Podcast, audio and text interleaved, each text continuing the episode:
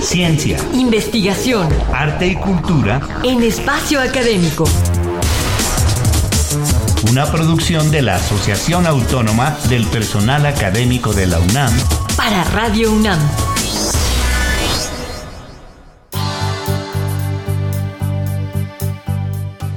Reciban un saludo de Ernesto Medina y Sabrina Gómez Madrid quienes les damos la más cordial bienvenida a nuestra serie dedicada a difundir el trabajo de dos distinguidos académicos de nuestra máxima casa de estudios.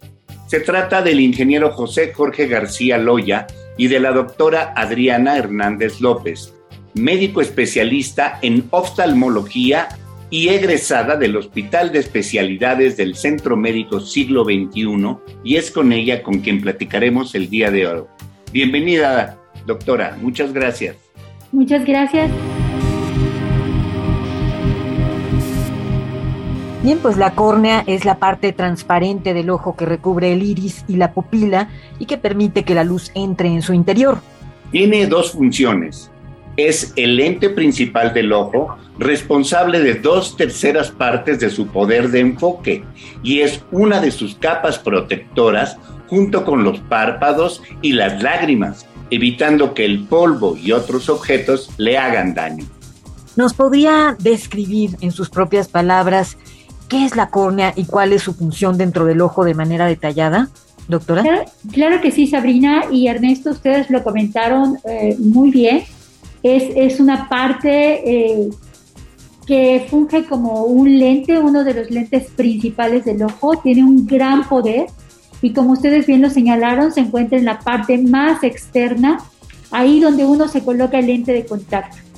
Ese lente tiene un gran poder refractivo, ya también lo señalaron, eh, permite que entren los rayos de luz. Todo lo que podemos observar se debe eh, justamente a esa estructura como una cúpula, ¿ok?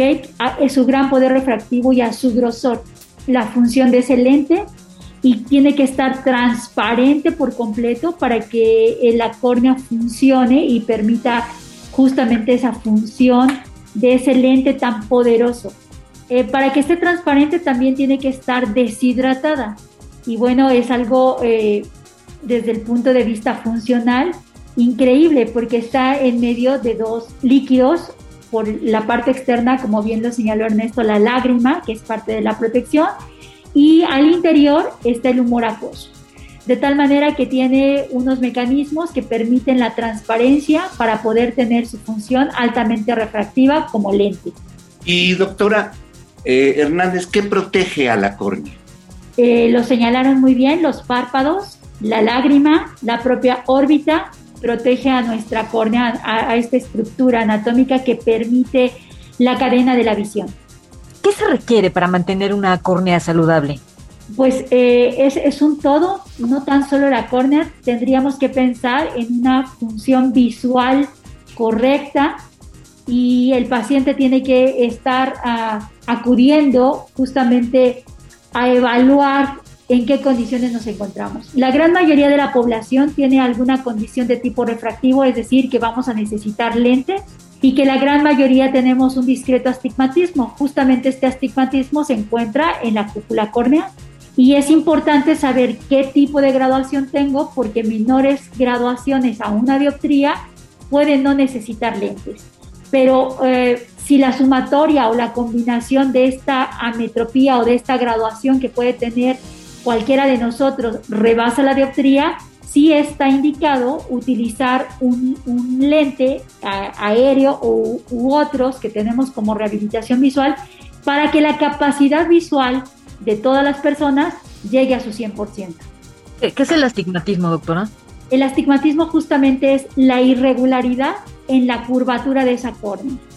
Y el astigmatismo es lo que eh, hace que uno vea como si tuviera fantasma, como si uno pudiera ver las auras de las personas. Eso es justamente el astigmatismo cuando no está corregido. Oiga, doctor Hernández, ¿y qué es lo que puede afectar la función de la córnea y qué pasa si esto ocurre? Hay, hay contaminación, hay polvo, hay tierra, hay infinidad de, factores externos. Eh, si, si, la córnea ah, pierde su transparencia, entonces estamos hablando de que pierde justamente la función para la cual está hecha. Y una vez que se pierde esa transparencia, entonces se pone en peligro toda la cascada visual. De tal manera que existen muchas enfermedades que la pudieran afectar, ¿no? Ectasias en la córnea, y ustedes han escuchado hablar con cierta frecuencia de los queratoconos que llegan a trasplante, pacientes que tuvieron infecciones en la córnea, que tienen cicatrices en, eh, en este lente, en esta estructura tan importante para la visión, pacientes que tienen secuelas o padecen de queratitis por herpes, pacientes que pudieran tener daño porque tuvieron algún traumatismo, algún accidente, alguna quemadura, es decir, cualquier eh, situación que ponga en peligro o en riesgo la transparencia de esa estructura va a hacer que tenga una enfermedad la propia córnea. Y dependiendo del grado de esa enfermedad, es recuperable o no la córnea. De tal manera que podemos llegar a, tener trasplantes de la córnea para poder ayudar justamente a que el ojo recupere su proceso en esta cascada visual.